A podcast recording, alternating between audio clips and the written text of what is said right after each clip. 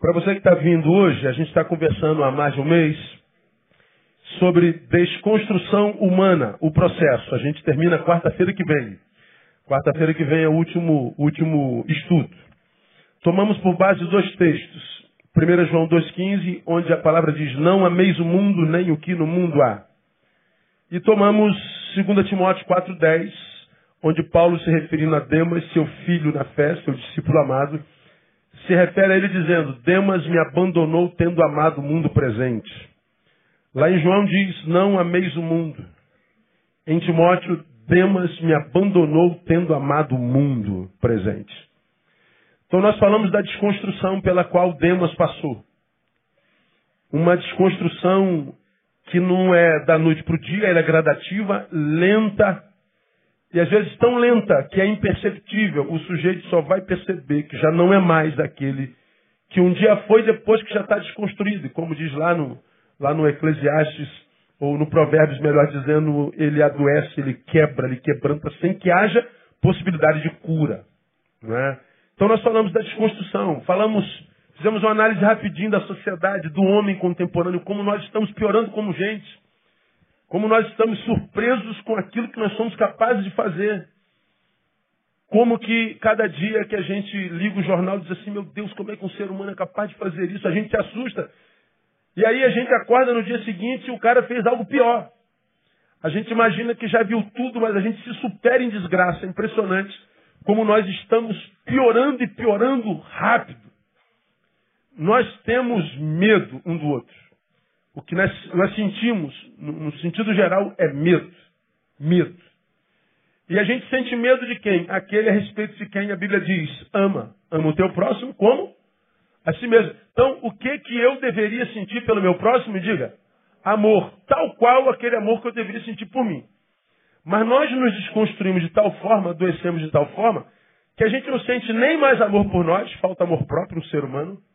Por isso ele faz o que faz consigo se entrega a droga, se entrega a, a, a vida sem vida, a projetos que não levam a lugar nenhum, a caminhos que não têm destino, abre mão da família com tanta facilidade, abre mão da fé, da comunhão, abre mão da vocação, abre mão de tudo. Ele é, ele é um diabo de si mesmo. E para justificar o que o sujeito faz consigo mesmo, só falta de amor próprio. Porque se tivesse o um mínimo de amor próprio, não faria o que faz consigo mesmo. Né? E quem não se ama não tem como amar a ninguém mais. Então o que, que nós sentimos um pelo outro? Tudo, menos amor. A gente sente medo. Medo porque o outro já não é mais alguém capaz de receber o meu amor. É uma desgraça. Por isso nós estamos vivendo uma cultura de morte. Citamos há bem pouco tempo atrás, foi divulgado em março o Atlas da Violência do, do Brasil em 2015. 2015, 59.627 homicídios. 165 homicídios por dia. Cara, é, é assustador. É assustador. Se você divide aí 165 por, por 24, quanto é que dá? Fazer que curiosidade. 165 assassinados por, por dia. Então, 165 dividido por. Por, por quantas, quantas horas tem no dia? 24. Oh, meu Deus, oh, meu Deus, oh, meu Deus. São quase sete assassinatos por hora. Então, você imagina cada hora sete pessoas morrendo no seu país. 10% dos assassinatos do planeta acontecem no Brasil. Então, como com a sociedade pode produzir tanta morte? Muita morte, porque existem muitos mortos. Só mortos produzem morte. Não tem jeito. Então, o que está acontecendo com a gente? Nós estamos sendo desconstruídos. E vai acontecendo tão gradativamente, embora ininterrupta, que quando a gente se percebe, já ferrou, já ferrou tudo, já degringolou a vida toda e às vezes não tem mais como se recuperar. Pegamos uma análise da vida de Demas e mostramos como é que Demas foi desconstruído. Primeiro, começou com desobediência. Não ameis o mundo. A Bíblia diz, Demas amou o mundo. Então é desobediência. Um desobediente é um ex-obediente. O desobediente é um obediente desconstruído. Então começa por desobediência, a mínima. A gente desobedece, não colhemos consequências, a gente continua desobede desobedecendo. A gente desobedece, se não veio punição, a gente continua desobede desobedecendo. A gente desobedece, pelo contrário, deu certo, sentimos prazer, tivemos lucro, a gente continua desobedecendo. Na prática da desobediência, daqui a pouco você não existe mais. Se transformou num alguém que Deus não conhece. Acabou, perdeu. Já era. Falamos sobre isso e os frutos da desobediência. Segundo, a gente continua sendo desconstruído por amor patológico. Demas me abandonou tendo amado o mundo. Ou seja, ele amava. Ninguém pode falar que o amor em Demas esfriou. Ninguém pode falar que Demas virou uma pedra, não ama mais, um homem frígido, um homem gelado. Não, ele continua amando. Só que o foco do amor dele mudou. Ele amava a Deus, a igreja, os irmãos, a missão e a vocação. Esses amores todos adoeceram e ele passou a amar o mundo. Ele continua amando, mas o foco do amor mudou. É um amor patológico. Falei que o amor patológico é um transtorno impulsivo do comportamento. É doença. E mostramos as marcas dessa doença. Esses sermões que todo mundo deveria ouvir na vida. Então depois você pega esse box lá de, de, de sermões. E começamos na semana retrasada, passada, não estive aqui, dizendo que Demas continuou sua desconstrução, e nós também, depois de desobediência e amor patológico, desequilíbrio da consciência relacional. Ou seja, ele, Demas perdeu a noção sobre quem eram aqueles com os quais ele se relacionava. Falamos que quem o levou a Cristo, Paulo, seu pastor, Paulo, quem o discipulou, Paulo, não dava para ter um pastor melhor na vida sagrada. Para ser melhor do que Paulo, só se fosse o próprio Cristo. Não havia e nem há na, na, na Bíblia um personagem com capacidade intelectual, espiritual, para discipular alguém, para falar de Jesus como Paulo. Ele é o único cara na história da humanidade que foi levado até o terceiro céu e viu coisas que não foi dado a homem algum na história do, do, dos seres vivos. E ele diz: Ó, eu tenho moral para me gloriar. Eu não faço, mas eu tenho moral para me gloriar, porque Deus me fez ver o que ninguém viu na história dos homens. Então esse cara era o cara. Esse cara foi quem discipulou, alcançou e pastoreou Demas. Bom, Demas ainda assim abandonou esse cara. Não pode falar assim, pô, Paulo perdeu a visão, Paulo, sei lá, não é mais pentecostal, não fala mais em línguas. Paulo perdeu o não, não pode. É porque o amor desceu mesmo. Ele perdeu a consciência relacional. Ele se desequilibrou. E quando é que a gente perde a consciência relacional? Quando os que nos trouxeram até aqui nos construíram, fizeram de nós o que nós somos, e que até bem pouco tempo atrás éramos gratos a eles e gratos pelo que nós nos tornamos. Isso tudo e esses todos vão perdendo valor. E aí alguma coisa que não tinha valor para mim passa a ter. Ou seja, o foco do meu amor vai mudando. Eu vou mudando o foco da minha vida. E daqui a pouco eu estou seguindo um caminho completamente diferente daquele que Deus pensou para mim e que os meus amados me ajudaram a trilhar até então. Aí você está sendo desconstruído. Está perdendo a consciência é, é, relacional. E por que, que a gente perde a consciência relacional? Desequilibra-se na consciência relacional. Primeiro, amor exacerbado por si mesmo. Tem a ver com 2 Timóteo 3,2. Amantes de si mesmo. Ou seja, você tem o exemplo do marido, né? O marido está aqui com essa mulher há muito tempo, com essa família muito legal, bacana, mas daqui a pouco ele, ele se enamora, e aí esse que está aqui passa a perder valor, e ele então vai largar isso tudo aqui para viver um amor de verão. E ele diz, pô, cara, eu vou viver minha vida, que eu sou dono de mim, eu ainda tenho direito de ser feliz, eu, eu, eu, eu, eu, eu, eu, porque eu, eu, eu, eu. Ele está dizendo, é, eu vou viver a minha vida, vou ser feliz. Ele está chamando isso de amor próprio. Mas não é não, ele está vivendo filautóis, 2 Timóteo 3, 3, 2, amante de si mesmo. É um amor adoecido. É aquele amor que faz voltar-se de tal forma para si mesmo que todos os outros amores perdem valor. Aí depois que ele vai lá e perdeu tudo, ele descobre que ele, ele cobriu o pé e descobriu a cabeça. Quando ele tenta cobrir a cabeça, ele descobre o pé. Aí ele está aqui e acha que agora vai viver a melhor fase da vida. Só que dura uma semana, um mês. Daqui a pouco começa a pesar a falta daquilo tudo lá. Da mulher, do filho, da filha, da igreja, do ministério, da vocação, dos amigos. Aí ele percebe que para viver um amor ele se divorciou de 200 amores. Agora, dá para voltar? Não dá mais. Perdeu, irmão. Você achou lá no início que era autoestima e amor próprio. Mas a Bíblia chama de amante de si mesmo. Filautóis, é doença. Você perdeu, é, desequilibrou-se na consciência relacional. E hoje, para a gente caminhar para o fim na quarta-feira que vem, como é que a gente se desequilibra na, na, na consciência relacional? Quando a gente começa a construir relacionamentos equivocados. Relacionamentos equivocados. Relacionamentos equivocados. Paulo foi abandonado por Demas. Demas abandonou Paulo. Demas abandonou a sua equipe ministerial. Ele abandonou Lucas. Ele abandonou Timóteo, Tito. Ele abandonou Epáfras. Ele abandonou a melhor equipe que um, que um, que um ministro poderia ter para ser e fazer para Deus. Ele abandona essa gente toda, essa equipe toda, essa família toda, e ele faz isso por amor ao mundo. Lembra? O sentimento não é mexido, ele continua amando. O que se move é o objeto amado. Eu continuo amando, mas o objeto do meu amor mudou. Por quê? Porque ele está construindo relacionamentos equivocados.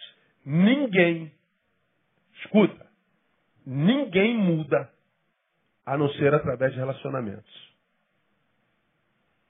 Teu marido está mudado, tua esposa está mudada, teu filho está mudado, está se relacionando. Ah, pastor, mas meu filho não sai de casa, está na rede se relacionando com alguém, está tendo influência. Nós somos o resultado dos nossos encontros. A Bíblia diz que um pouquinho de fermento faz o quê? Leveda toda a massa. Leveda toda a massa. Abra aí, 1 Coríntios 15, 33. Por que, que meu desequilíbrio relacional adoece? E por causa disso eu sou desconstruído. Vamos lá, a gente fica aqui hoje. 1 Coríntios 15, 33. Você conhece bem esse texto. Aqui, está em cima de mim. Vamos ler junto. Vamos lá? Não vos enganeis. As mais companhias corrompem os bons costumes. Só a primeira, primeira parte do versículo. Vamos juntos? Mais uma vez mais forte. Não nos enganei, não nos enganemos com o que, Paulo? Lê a segunda parte. Por que que Paulo, ou o Espírito Santo por Paulo diz, não vos enganeis, as más companhias corrompem? Porque quando a gente começa a se relacionar equivocadamente, a gente diz assim, eu sei o que, que eu estou fazendo. Não se mete, mãe, não se mete, eu sei o que eu estou fazendo. Olha, você está te influenciando, não influencia não, mãe. Tem ninguém me influenciando. E eu tenho cabeça feita, pô, ninguém está fazendo minha cabeça. Eu sei o que eu estou fazendo, pô, eu tenho 40 anos de idade, pô. Sou mais moleque não. Pô, eu tenho 50 anos de idade, pô. Ninguém me influencia. Aí Paulo diz assim, ó, não vos enganeis. Por que, que começa com não vos enganeis? Porque o mau relacionamento que deforma começa a deformar nessa capacidade da gente admitir o engano. Não vos enganeis. As mais companhias corrompem mesmo. Não se passa por uma má companhia sem que a maldade dessa companhia colhe na gente alguma vertente da nossa existência. Agora, olha o que é interessante nesse texto. A palavra companhia, no grego, sabe que palavra é? Homilia, ou homilia, como você quiser. Você sabe o que é homilia ou homilha? Quem foi católico aqui sabe. Chegou na hora do padre pronunciar a homilha. O que é homilha? Sermão. É homilia ou homilia que vocês costumam falar? Homilia. Pois é. É um ou outro. É que na, na, na vertente protestante não se fala homilia, fala sermão mesmo. A homilia é o sermão, é o, é o discurso, é o bate-papo. Olha o que o texto está dizendo. As mais homilias corrompem o bom costume. O, os maus sermões ou as más conversações, olha só, tem uma outra palavra, corrompem os bons costumes. A palavra bons costumes é, é, uma, é composta no grego, é a palavra et, E-T-E-H, et, de onde vem ética. Tradução literal. As más conversações, os papos equivocados, os sermões equivocados corrompem a sua ética. Ética é aquilo que nós somos e fazemos quando não tem ninguém olhando para nós. Eu não vou roubar essa rosa porque ninguém está me vendo. Não roubo porque minha ética não permite. Eu não vou roubar o celular do pastor, novinho, embora eu tenha oportunidade e precise muito, porque não está em mim essa possibilidade, isso é ética. Agora o que, que Paulo está dizendo? Quando você, Ricardo, senta com aquele camarada que não presta, pá, pim, pá, pim, pá, pá, humilha. Ele está dizendo, ele está deformando tua ética. Ele está deformando tua interioridade, teu caráter. Não, de jeito nenhum, pastor. Eu tenho 50 anos, pastor. Ele não está falando de idade. A humilha equivocada adoece a ética. A Bíblia é a coisa mais linda do universo, né? E a gente não lê, né, cara? Diga assim, eu não presto, fala. Eu não me amo. Porque a Bíblia é linda demais. A humilha corrompe a ética. E aí vem Paulo e diz, não se enganem. Aí aqui, eu vou deixar uma palavra com vocês que eu já ministrei alguns anos atrás, mas foi para o público de domingo, de quarta é quase outro público. Você vai se lembrar muito bem disso. Que tem muito a ver com esse negócio de, de humilha, corrompe a ética, de que as más companhias corrompem os bons costumes. Vamos lá atrás, Provérbios 13 e 20. Vocês vão ver que o oposto também é verdadeiro. Se as más conversações, as más companhias deformam, as boas companhias fazem o quê? Reformam. Reconstroem. Somos resultado dos nossos encontros. Aí nós vamos num texto da palavra que diz exatamente isso que estou te falando. Olha lá, o versículo 20 do 13 de Provérbios diz assim, ó. Lê comigo. Quem anda com os sábios será sábio, mas o companheiro dos tolos sofre aflição. Mais uma vez. Quem anda com os sábios será sábio, mas o companheiro dos tolos sofre aflição. Como quem diz assim, ó, se você anda com sábio, você vai se tornar sábio mais cedo ou mais tarde. Mas se você anda com tolo, da mesma sorte, como, da mesma forma como ele sofre aflição o tempo inteiro, repetindo os mesmos erros, da mesma forma como você vê a vida dele amarrada, por isso se torna aflitiva, bom, a sua também vai ser amarrada e aflitiva. Ou seja, se você anda com sábio, se torna sábio, se você anda com tolo, vai virar um tolo. Somos o resultado dos nossos encontros. A vovó diria assim, ó, diga-me com quem tu andas, que eu te direi quem és. A bisavó diria assim, ó, quem, quem se mistura com porcos, farelo come. É a mesma coisa. Vovó já sabia disso. O que, que esse texto está dizendo? É impossível passar por um relacionamento sem ser influenciado por ele. Não tem jeito. Colou com alguém, sentou à mesa, ficou um pouquinho de você, foi um pouquinho dele contigo. Não tem jeito. Por isso nós deveríamos pensar muito bem sobre com quem a gente senta à mesa. Bom, se for sentar à mesa para comer, a gente come com qualquer um. É temporário, é cronológico. Mas sentar à mesa, não só para estar, mas para compartilhar o que se é, não, não pode.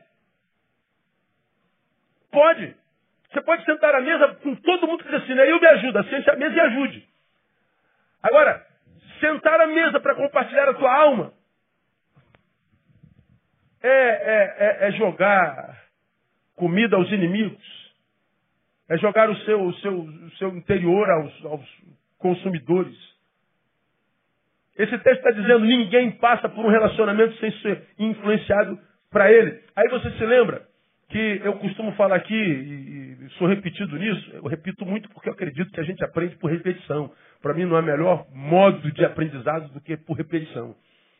Ah, quando eu digo, pega o Neil que você foi, Neil, há cinco anos atrás, coloca do lado do Neil que você é hoje. Vê se você melhorou, piorou. Ou é a mesma coisa? A mesma coisa não é. A gente está em movimento, a vida é viva, não é? Então pega quem você foi há três anos, cinco anos atrás, bota do lado.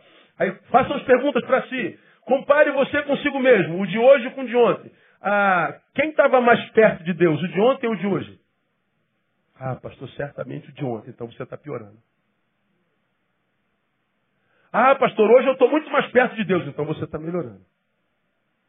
O de hoje chega mais perto da palavra do que o de ontem, ou o de ontem está mais perto da palavra do que o de hoje. Ah, não, antigamente eu lia muito mais, está piorando. Não, hoje eu leio muito mais, está melhorando.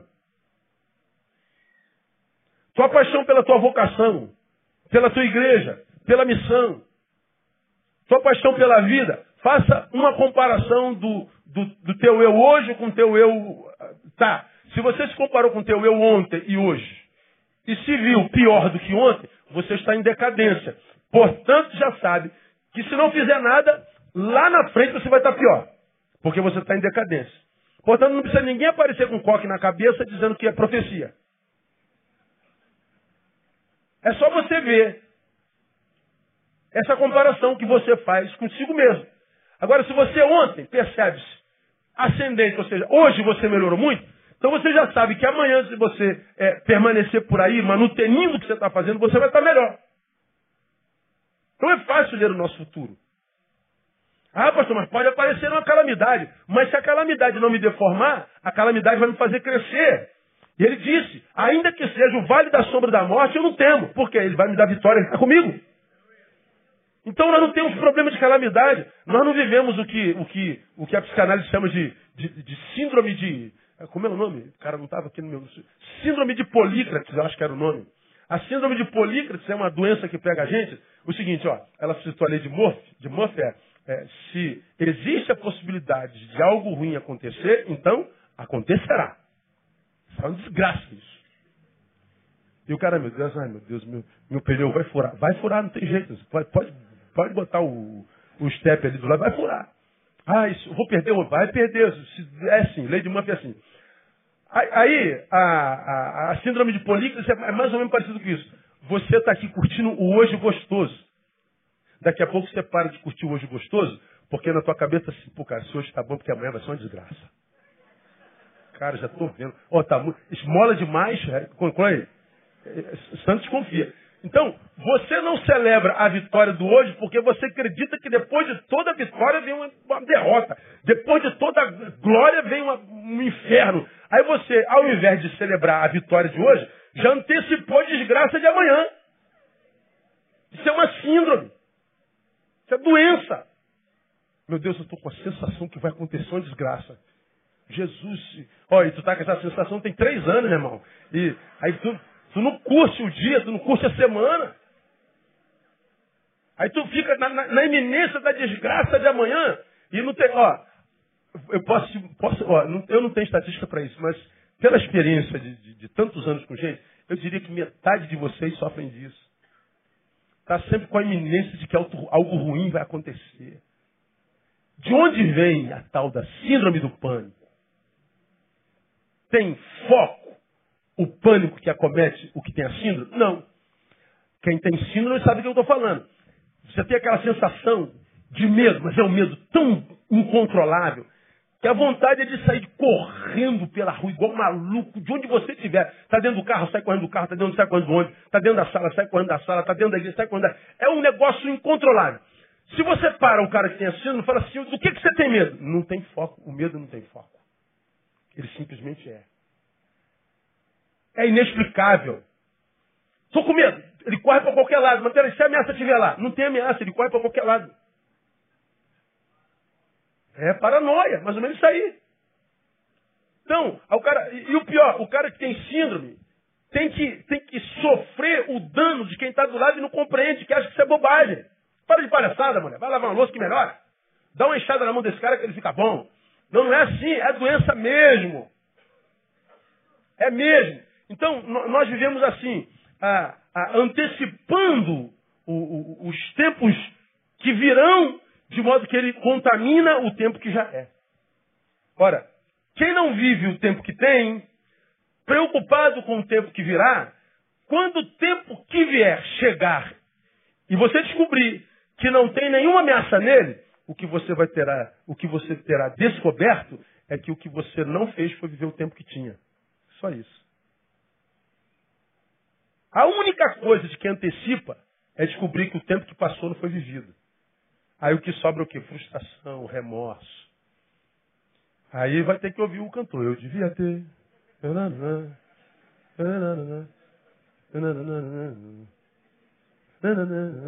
Com essa música? É, pois é. E tem que ouvir o outro cara também que diz, é preciso saber. Quem espera que a vida. Se bem hoje. É isso. Os caras lá descobriram isso. E um monte de crente, cara, que tem o poder na mão para viver e não vive. Isso é que me dá angústia. A, a gente lida com gente com interioridade a vida inteira. E a gente se encontra um diz, Senhor, desesperado para viver felicidade. E ele não consegue porque não está diante dele essa possibilidade no momento. E ele tem que sofrer angústia. Há tempo de sorrir, há tempo de chorar. Então é tempo de choro, irmão, não tem o que fazer. Chore. Mas ele quer muito ser feliz, mas não, não dá, não dá. Outro tem tudo para ser feliz e não aproveita. Fala, ah, meu Deus do céu, cara, acabei de atender um na frente dele podia pegar a felicidade dele, que não vive, dá para ele. Senhor. Não tem como, Senhor, fazer assim, transfusão de felicidade? Não tem. A, a, capacidade que o homem contemporâneo tem de permitir que a felicidade escorra pelos dedos e, e, e, e se lamenta disso lá na frente depois. E é, é, é lamentável. Então, onde é que a gente vai sendo é, desconstruído nessa, nessa incapacidade de, de perceber que a, a nossa, nosso, nosso, nossa capacidade de discernir relacionamentos desequilibrou. E a gente começa a perceber isso quando a gente compara a gente com a gente e a gente já, já, já não percebe o quanto a gente piorou. A gente piora sem perceber, porque é lento e ininterrupto. Se o diabo fosse desconstruir a nossa vida noite por dia, ia ser muito claro, ia ser muito traumático. Então ele faz bem devagarinho. Ele faz, ele desconstrói você e faz você dizer, eu sei o que, que eu estou fazendo, não se mete na minha vida. E a Bíblia diz: não vos enganeis. A história é sempre a mesma. Sempre a mesma. Por quê? Porque nós estamos sendo desconstruídos. E desconstruídos sempre através de um relacionamento. Ah, aí nós aprendemos com esse versículo, que nós acabamos de ler, quem anda com sábio será sábio, mas o companheiro do solo sofre aflição, algo que você já ouviu e eu quero repetir nesses minutinhos que nos sobram, só para a gente gravar ah, não só na mente, também no DVD que vai sair depois. Então esse versículo me ensina três coisas. A primeira, sou como sou, porque me relaciono com quem me relaciono. Repita comigo, sou como sou, porque me relaciono com quem me relaciono. Isso tem a ver com o teu hoje. Por que, que você é exatamente como você é? Boa pergunta, pastor. Quer saber porque eu sou assim, pastor? Não suporto ser assim. É você assim porque você se relaciona com quem você se relaciona. Por que, que nós somos? Por que, que eu sou diferente de você? Por que, você é muito melhor do que eu? Ou eu sou muito melhor do que você? Por que, nós somos diferentes? Porque o teu é, rol de relacionamentos é diferente do meu. Eu sou fruto dos meus relacionamentos, você é fruto dos seus relacionamentos. Por que, que esse cara ali é diferente daquele lá? Porque o ciclo de relacionamento dele é um e o dele é outro. Por que, que essas duas meninas aqui são diferentes? Porque o ciclo dela é um, o ciclo dela é outro. Por que, que nós somos diferentes? Porque nós nos relacionamos com pessoas diferentes. Então nós queremos, eh, pastor, por que, que eu estou como estou? Por que, que eu, eu, eu, me tornei nisso? Onde é que eu, vou parar aqui? Isso justifica o teu hoje. Você é como é porque você se relaciona com, você, com quem você se relaciona. O hoje, para muitos de nós, é uma incógnita. Por que, que eu estou assim, meu Deus? Aí tu começa a buscar na tua história alguma coisa que você fez. Aí você é evangélico, tu vai numa igreja evangélica de mercado e fala assim, ó, tem um trabalho de macumba para você. Teu nome está na boca do sapo. Aí o maluco do Eneu falaria assim, meu irmão, se todos os problemas que eu tivesse na vida fosse meu nome na boca do sapo, eu dava um culto todo dia na minha na, na churrascaria. Não, porcão acabou, não acabou? Eu sei lá, de uma churrascaria maneira aí. Rio Brasa. Boa, boa, irmão, boa. Eu, se, se eu soubesse que todo o problema que eu tenho é oriundo de macumba para mim, eu daria um culto gratuito na Rio Brasa, lá na Barra. Porque se o problema da minha vida é o diabo, o nome de Jesus acaba com esse problema. Agora, se o diabo da minha vida se chama pelo meu nome, é o Neil. Se o problema da minha vida sou eu, não adianta, está repreendido Neil em nome de Jesus. Não, só se o diabo estiver em mim. Tu olha para o Neil e diz, está repreendido Satanás no nome de Jesus, sai que esse corpo não te pertence. Aí o diabo sai. Mas se não houver diabo nenhum, e eu tiver que lutar contra o Neil, se for meu caráter, se for minha fraqueza carnal, se for meu medo, se for minha síndrome, se for minha soberba, não adianta dizer soberba está amarrado. Tu ouve assim, espírito de soberba está amarrado. Soberba não é espírito. Espírito de desânimo, tá? desânimo não é espírito, é humano. Ou espírito de, de, de tarado, tá? não é tarado, não é, não é espírito. Seria muito mais fácil se tudo fosse diabo. Estou falando que diabo não se aproveita disso? Não, claro que não. Mas eu estou dizendo que ele não é a fonte de todas as desgraças da nossa vida. Aí nós olhamos para trás para justificar o nosso hoje. Falamos assim, deixa eu ver se eu, se eu dei legalidade para o diabo em algum lugar. Deixa eu ir lá na casa da irmã que é profeta para ela dizer alguma coisa. Vou lá na casa, do, do, do vou lá na, na, igreja do apóstolo, porque ele usa o óleo, ele usa o chifre da unção, e tudo da unção. Aí você vai atrás de tudo isso aí, da mágica. Porque você quer saber a resposta na hora. E sempre tem uma resposta. Mas a resposta nunca é a seguinte. Teu problema é você, irmão. Você é mau caráter. Você tem deficiência de caráter. Você é frouxo. Você é fofoqueiro. Você tem língua grande. Você é doente. Nunca ninguém diz que o problema é a gente. Tem sempre um terceiro. O problema é sempre terceirizado. Sempre. Aí a gente usa o exemplo de casamento. Você já se lembra que eu falei sobre isso aqui? A menina entra no gabinete com o olho roxo. Aí fala assim, pastor, meu, namorado me bateu, me bate, e ele me pediu um casamento. Devo casar? Eu tenho duas filhas, cara. Se o meu o namorado da minha filha bate na minha filha, eu arrebento ele. Eu falei, peraí, o teu namorado te bate? Bate, pastor, mas é coisa de leve. É o olho roxo. O senhor acha que eu devo casar com ele? Eu, meu Deus, eu, não, eu falo assim, eu, não, eu, eu, falo aqui, estou falando aqui, mas não falo lá. Lá eu sou um anjo de, da guarda. Mas lá aqui dentro eu falo eu não acredito que você está perguntando um negócio desse. Não, pastor, porque depois que ele casa, ele pode mudar. Eu falei aqui, o casamento não muda ninguém, melhora o que o sujeito é. Teu marido é carinhoso, ele fica mais carinhoso. Se teu marido é um vagabundo, fica mais vagabundo. Se ele é um espancador, fica mais espancador. Amplifica o que o sujeito já é. Aí nego fala, pastor, o meu casamento acabou por quê? Porque teu casamento não devia nem ter acontecido. O divórcio começa no namoro.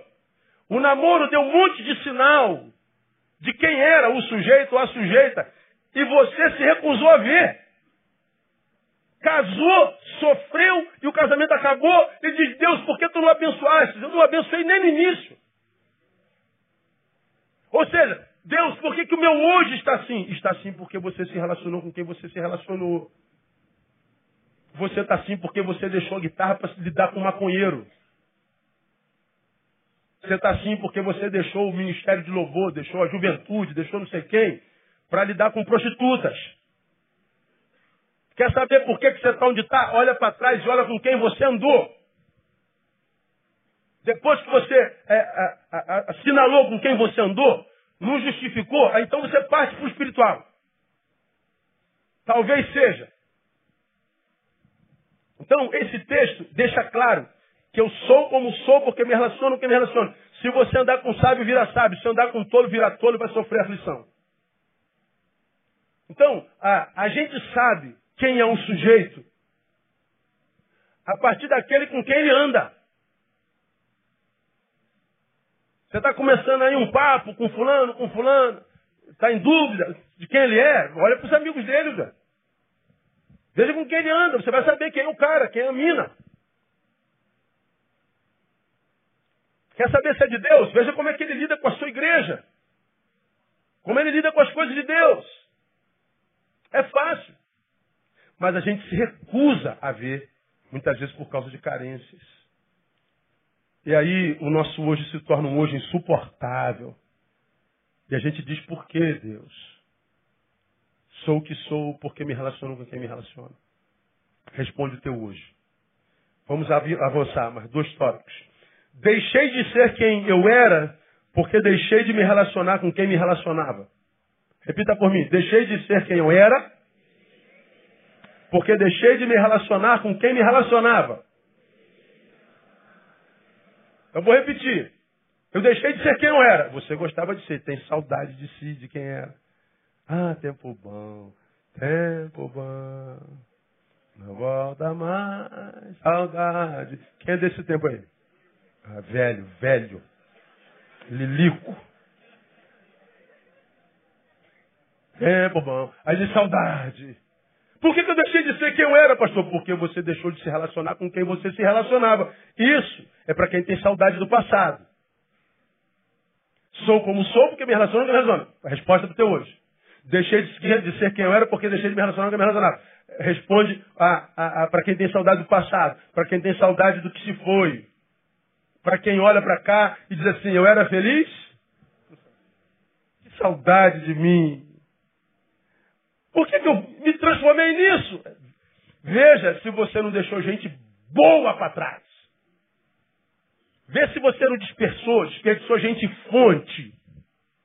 Vê se você não deixou gente cabra bom para trás. Veja se você não deixou lugares, fontes na tua vida, a vida inteira. Veja se você não fez isso consigo. Só que na época quando você saiu, você saiu justificando que quem mudou foi todo mundo. Porque você acha que quando Demas abandonou Paulo, você acha que Demas não falou, Paulo mudou, Lucas mudou, Epáfras mudou, Lucas mudou. Timóteo mudou, Tito mudou. Todo mundo mudou comigo. Essa igreja só tem falso. Um monte de traíra nessa igreja. Essa igreja não tem amor. É, ele tem que justificar a sua saída. Quem mudou foi todo mundo, não foi só eu. Então, na época em que a gente abandona gente boa, nós temos sempre uma razão para fazê-lo. Porque senão você, além de empobrecer relacionamento, você ainda se carcome pela culpa. Então a gente julga culpados todos os outros para que a gente seja desculpado. Isso é uma desgraça que o sujeito faz consigo mesmo. Acontece, gente, todo dia. Eu vejo todo dia. E eu não estou exagerando, é todo dia. Fazer o quê? Ô filho, faz isso não. Sei o que eu estou fazendo. Pô, legal. O cara chega assim e fala assim, pastor, vim comunicar que Deus está me levando para. Bom, o cara falou assim, Deus está me levando, acabou o papo. Falo mais nada. Mesmo que eu diga assim, pode ter sido qualquer Deus, menos o do céu. E crente tem essa maneira, Deus me disse, Deus me disse, Deus me disse, Deus me disse. Eu, eu, eu ouço tanto isso que eu falei assim, Deus, eu queria que tu falasse comigo tanto quanto fala com essa gente. Queria tanto que o Senhor falasse comigo assim. Deus me disse, Deus me disse, Deus me disse. Senti de Deus, senti de Deus, senti de Deus. Olha, tem dias que eu entro no meu quarto, Deus não fala nada. Peço para Ele se manifestar para eu sentir, eu não sinto nada. E tu sabe que eu trabalho pra caramba para andar no altar, cara? Luto contra a minha natureza pra caramba pra, pra tentar ouvi-lo, porque se eu não leio a Bíblia por mim, eu tenho que ler pela igreja, eu tenho que pregar. Eu prego quatro sermões toda semana para o mesmo público. Eu não tenho escolha, eu tenho que passar pela palavra. Agora, para tentar receber de Deus alguma coisa, eu tento andar assim de uma forma que Ele me ache. Que Ele veja em mim algum espaço para Ele derramar. E ainda assim, eu não ouço tanto quanto alguns de vocês dizem, Deus me disse, e eu sei que não anda na presença de Deus nem de longe. Deixei de ser quem eu era porque eu deixei de me relacionar com quem me relacionava. Porque, para alguns, de fato, a melhor fase da vida foi o ontem. Foi vivida no passado. E aí a gente sente saudade do passado mesmo. Por quê? Porque o presente soa como um castigo. Por que, que o cara se suicida? Ele quer se livrar do hoje dolorido, do vazio que esse hoje imprimiu nele? Porque vem essa angústia do inferno que você não sabe nem de onde vem muitas vezes. Que se você pudesse, você não acordaria. E acordando, se você pudesse, você não saía do teu quarto. Um desânimo que, que é maior do que o que cabe na gente. Tudo perde sentido. É o hoje que está cheio de maldade. Todo dia carrega mal. Basta cada dia o seu mal. O problema é que a gente traz o mal do ontem e o mal do amanhã, joga tudo no hoje. Então, o mal de hoje, contaminado pelo de ontem e o de amanhã, faz desse dia um dia insuportável. Por quê? Porque você já ouviu, no dia não existe mal suficiente para acabar com a vida de ninguém. Nesse dia não há mal suficiente para estragar a sua vida. Se a sua vida está mal nesse dia, tem a ver com o mal que trouxe de ontem. Tem a ver com o mal que você antecipa por ansiedade de amanhã. Agora, o pior mal que a gente traz do ontem é a saudade da melhor época. Por quê? Porque eu não tenho como voltar para lá. Agora, como é que eu vim parar aqui, pastor? Veja como você largou gente boa. Aí o cara diz assim, o melhor tempo é o do passado. Agora, olha que coisa interessante. 7 10 de Eclesiastes. Abre aí. Estamos terminando. Bom foi no passado. O hoje não presta. Aí o cara diz assim, o inferno é aqui. Já ouviu essa frase uma vez? É, o inferno é aqui. Agora, tu imagina no inferno uma igreja batista Betânia? Com uma palavra dessa que você ouve aqui? Imagina o inferno com essa mulher com quem você está casado. Se eu vou para o inferno com a minha família, tá ótimo. Imagina, tu vai para o inferno e tu vai sair daqui, tem, tem curau na cantina. Que mais? Sopa de ervilha. Hã? O inferno já é quente com sopinha de ervilha. Um inferno com ar-condicionado. Um inferno que você vai para academia todo dia malhar bíceps, glúteo. Um inferno que tu viaja para Nova York, se não para Friburgo, tira férias. Café, almoço e janta todo dia. Não, o inferno não é aqui, irmão. Que está mais parecido com o céu. Para quem sabe viver a vida. O que é mais parecido com o inferno é a gestão que algum de nós imprime sobre si mesmo. A gestão é infernal. O lugar não. Agora, olha o que, que diz aí esse texto, Eclesiastes ah, 7,10. Não digas, é uma ordem. Por que razão foram os dias passados melhores do que estes? Não digas. Por que razão foram os dias passados melhores que estes? Aí ele diz, por que eu não devo dizer? Porque não provém da sabedoria esta pergunta. Vamos traduzir para o português cariocado? Não diga que a melhor fase da tua vida foi ontem. Porque dizer isso é ser burro. O que texto está dizendo? Deixa de ser imbecil, é o que ele está dizendo lá. O melhor tempo da vida de um homem qual é? É o tempo que a gente tem. Qual é o tempo que a gente tem? É o hoje. Dentro do hoje, qual é o tempo que a gente tem? O agora. Agora, você que não está tendo hoje bom, o que, é que você faz nesse agora? Você está tá lá atrás vivendo o cara te chamou de, de gorda. O cara te deu uma fechada rio da tua cara. E tu está com ódio dele até agora. Ou você está lá na frente com a conta que vai vencer amanhã e ainda não tem um dinheiro na conta. No agora vivendo ou ontem ou amanhã.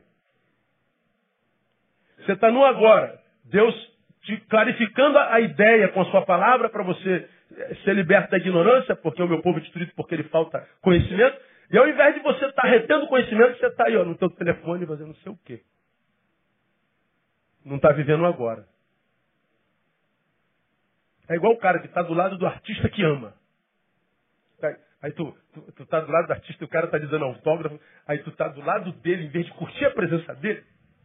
Aí fica assim, ó, em, vez de querer tirar uma foto, você não abraça o cara, deixa o cara, curte o cara. Tira a foto se der. Mas não, você abre mão da foto essa foto eu vou ver amanhã, mas não, nem tocou no cara. Eu meu Deus, onde é que essa gente está com a cabeça hoje, cara? Que essa desgraça. Tudo, tudo, tudo, tudo, tudo você quer registrar. E, pior, se você parar para pensar, irmão, antigamente a gente tirava foto com aquela máquina do lembra? Depois tinha que levar lá no, no caixa pego para revelar. Agora, naquela época, a gente pegava o bloquinho e via foto, não via? E essas fotos que você tirou hoje, vê? Vê nada. Fica tudo lá, ó. A gente produzia, via mais. Produzia menos, via mais. A gente produz mais e vê menos. Só vê agora. Então, ao invés de curtir um cara que ama, abraçar, trocar uma ideia, como é que foi, se não tal, não, a gente quer tirar uma foto que a gente vai ver nunca mais. Deixou de viver o agora. Aí o que, que acontece? Os vazios existenciais, o que, que são? A somatização de muitos agora não vividos. E os agora não vividos, para quem foi desconstruído, são os agora com aquela gente que a gente amou um dia. E que fez da gente o que a gente é, e que a gente amava e, e, e sobre a qual a gente nutria gratidão. Aí nós vamos nos abandonando, abandonando, abandonando, abandonando, e a gente chega daqui e diz, agora eu sou livre. Só que esse negocinho aqui que você está vendo é uma alegria cronológica, estética, temporária. Daqui a pouco está o vazio, porque a quantidade da perda foi muito maior do que a aquisição do agora. Deixei de ser quem eu era, porque deixei de me relacionar com quem me relacionava. Então isso é para quem tem saudade do passado. Para a gente terminar, Terceira lição desse versículo. Só serei quem quero ser quando me relacionar com pessoas diferentes das quais me relaciono hoje. Repita após mim, só serei quem quero ser quando me relacionar com pessoas diferentes das quais me relaciono hoje. Isso é para quem ainda sonha com o futuro. Sou como sou porque me relaciono com quem me relacionou. Isso é a resposta do teu presente. Deixei de ser quem eu era porque deixei de me relacionar com quem me relacionava. Isso é para quem tem saudade do passado. Só serei quem quero ser se me relacionar com pessoas diferentes das quais me relaciono agora. Isso é para quem ainda sonha com um futuro melhor. Com isso eu estou dizendo o seguinte: para quem quer encontrar ou se encontrar consigo de novo, você tem que rever relacionamentos. Ou seja, você vai ter que aprender a perder gente você vai ter que abandonar a gente. E é aí que o cara não está bem e morre de medo. Porque abandonar algumas pessoas, mesmo que sejam passatempos, não contribui em nada, passa tempo. Abandoná-la é ter que se relacionar consigo mesmo, com as suas próprias angústias. O medo de estar consigo te faz estar com qualquer um e você julga que estar com qualquer um produz um dano maior do que estar consigo mesmo. Só que estar com qualquer um te faz fugir da realidade. Estar consigo mesmo te faz mergulhar nela. Mergulhar na realidade pode doer, mas é a única forma de transformá-la. Realidades não mudam sem que a gente mergulhe nelas. Não tem jeito. Então, quando eu falo de desconstrução humana, eu falo de um cara que começou desobedecendo. Toda desobediência trará consigo sempre um tipo de consequência. Filho, é, arruma a cama. Não arrumou. Pai bateu, espancou? Não, não. Mas essa desobediência gerou alguma coisinha no pai para com o filho. Tristeza. Decepção. Aí, o que o filho tem com isso? É o filho perdeu a oportunidade de plantar uma semente de amor no pai. O filho perdeu a oportunidade de plantar uma semente de orgulho no pai. Agora, não ter plantado essa semente dói? Não dói porque na hora a gente não sente.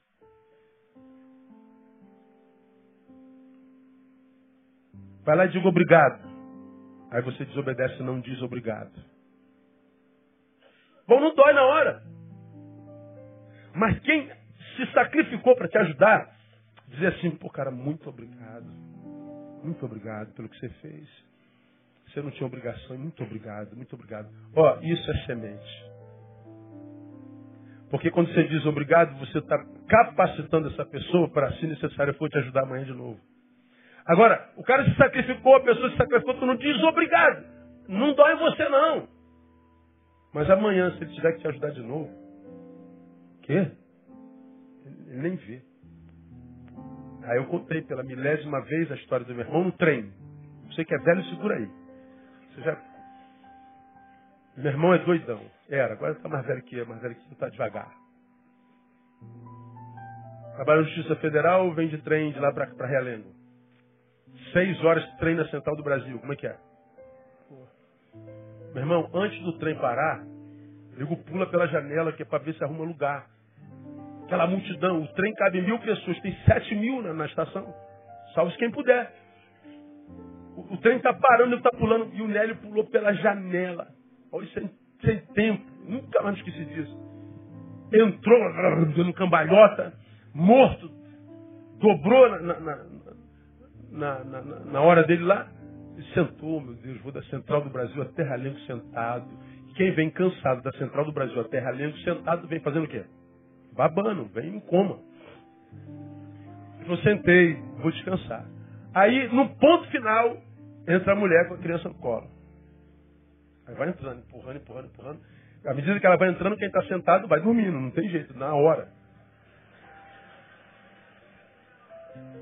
Dá um sono assim, puf, o cara apaga. E quem está aqui longe vai assim, pô, não, essa mulher não, não, não vai, vai parar lá, ela não vai vir para cá. Não, ela não vai vir para cá. Lady Murphy. A mulher vem, vem, vem, vem, pum, para onde? Na frente do meu irmão. Putz, grila, ai meu Deus do céu, meu Deus do céu. Antigamente falava putz grila, eu não sei o que é isso até hoje. Aí o Nélio ameaçou dormir, mas foi, pô, daqui a Terra Relengo não dá para dormir até Relengo. Vou ter que levantar a pessoa. Ele levantou, senhora, sente isso aqui. Essa senhora estava acompanhada com uma outra senhora, a mulher sentou, a acompanhante falou assim, amiga, diz obrigado pro moço. Ela falou assim, ele não fez mais do que a sua obrigação. O Nélio, o Nélio, é, o Nélio é leonino igual eu, imagina. Rapaz, ele não fez mais do que a sua obrigação. Pô, vai fazer o quê? Pensou rápido. Pô, minha carteira, minha carteira, pô, minha carteira não está aqui. Começou a procurar carteira. Ele falou, senhora, deixa eu ver, eu acho que minha carteira ficou, dá licença, deixa eu ver se minha carteira está aí. Ela levantou, ele sentou, vai em pé para deixar de ser abusada. É, irmão. Entendeu? A mulher perdeu a bênção por quê? Deixou de dizer uma palavrinha mágica. Obrigado. Ninguém mais deu o lugar para ela. Ela não dizer obrigado não sentiu dor nenhuma. Mas ela mudou o futuro dela. O futuro dela foi mudado. Por causa da ausência de uma semente que deixou de ser plantada. Ora, por que, que ela não disse obrigado? Nós somos assim, cara. Nós temos a oportunidade de fazer o bem, de amar. Nós temos a oportunidade de deixar fluir a nossa melhor parte. E a gente vai retendo por alguma razão que não é explicável, é um negócio sinistro demais. Daqui a pouco nós entramos em desertos que a gente não entende por que, eu cheguei nesse deserto. Esse período da tua história deserto porque a árvore que devia te dar dando sombra aí e fruto, deixou de ser plantada lá atrás, ó. Só não tem árvore aí, nem fruto, porque você não plantou lá atrás. Tudo que semeia, colhe. Inclusive, se o que semeia é o nada. Então, a, essa desconstrução pela qual a gente vai passando, irmãos, ela é, ela é muito lenta, ela é, é gradativa, lenta. A gente não percebe, a gente tem que ficar ligado comparando-nos conosco o tempo inteiro. Comparando-nos conosco o tempo inteiro. Agora, se você que vai comparar com a espiritualidade, não compara com o que você faz aqui dentro. Compara com os seus frutos lá fora. Estou falando de usar microfone, de, de, de agora está pregando, agora está orando poderoso, está falando bonito. Não é nada disso. É performance. Compara a tua espiritualidade lá de fora. Lembra da homilia que deforma a ética. As más companhias, homilias, deformam os bons costumes da ética. Então, ética é aquilo que eu sou quando não tem ninguém me olhando.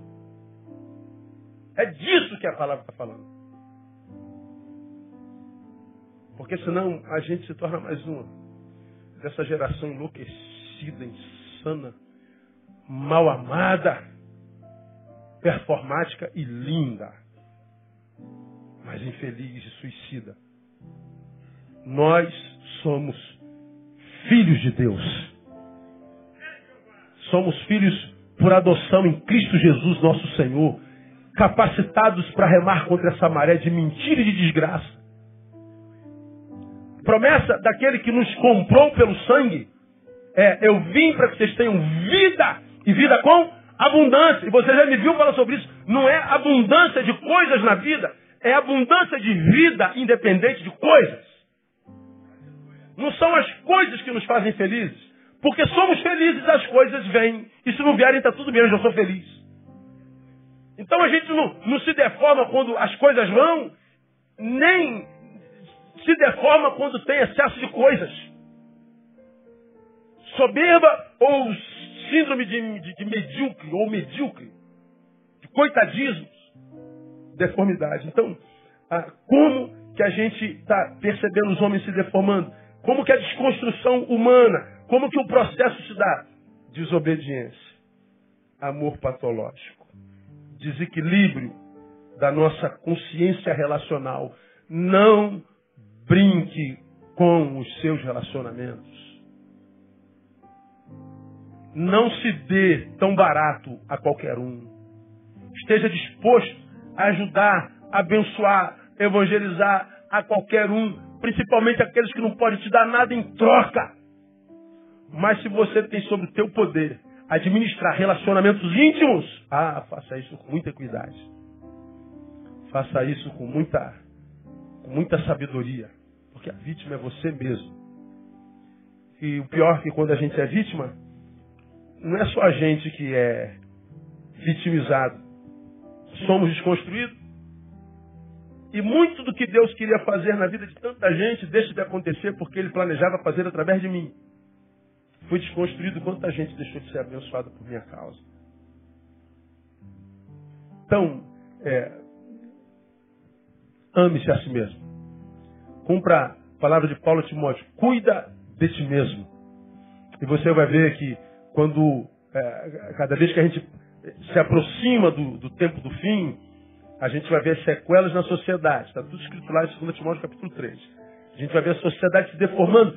Aí você se vê preservado de tudo isso. Você fala assim, meu Deus, como é que, como é que Deus está me guardando dessa desgraça toda, meu? Tu vê o bando todo indo para o buraco. Você às vezes sozinho, mais um ou dois, caminhando é, celeremente. Ou lentamente, todavia ininterruptamente, em direção ao alvo focado na missão e na cruz, e vendo o mundo desabando, e você continua andando em vitória. Aí você diz assim: só o Senhor para fazer isso. É graça. Graça, graça, superabundante graça. Não, não, não, não. É isso aí mesmo. Não sei música gospel, não tem jeito. Deus abençoe você e te livre dessa desconstrução maldita. Vamos aplaudir o Senhor. Vamos embora para casa. Ficar em pé? Glória a Deus.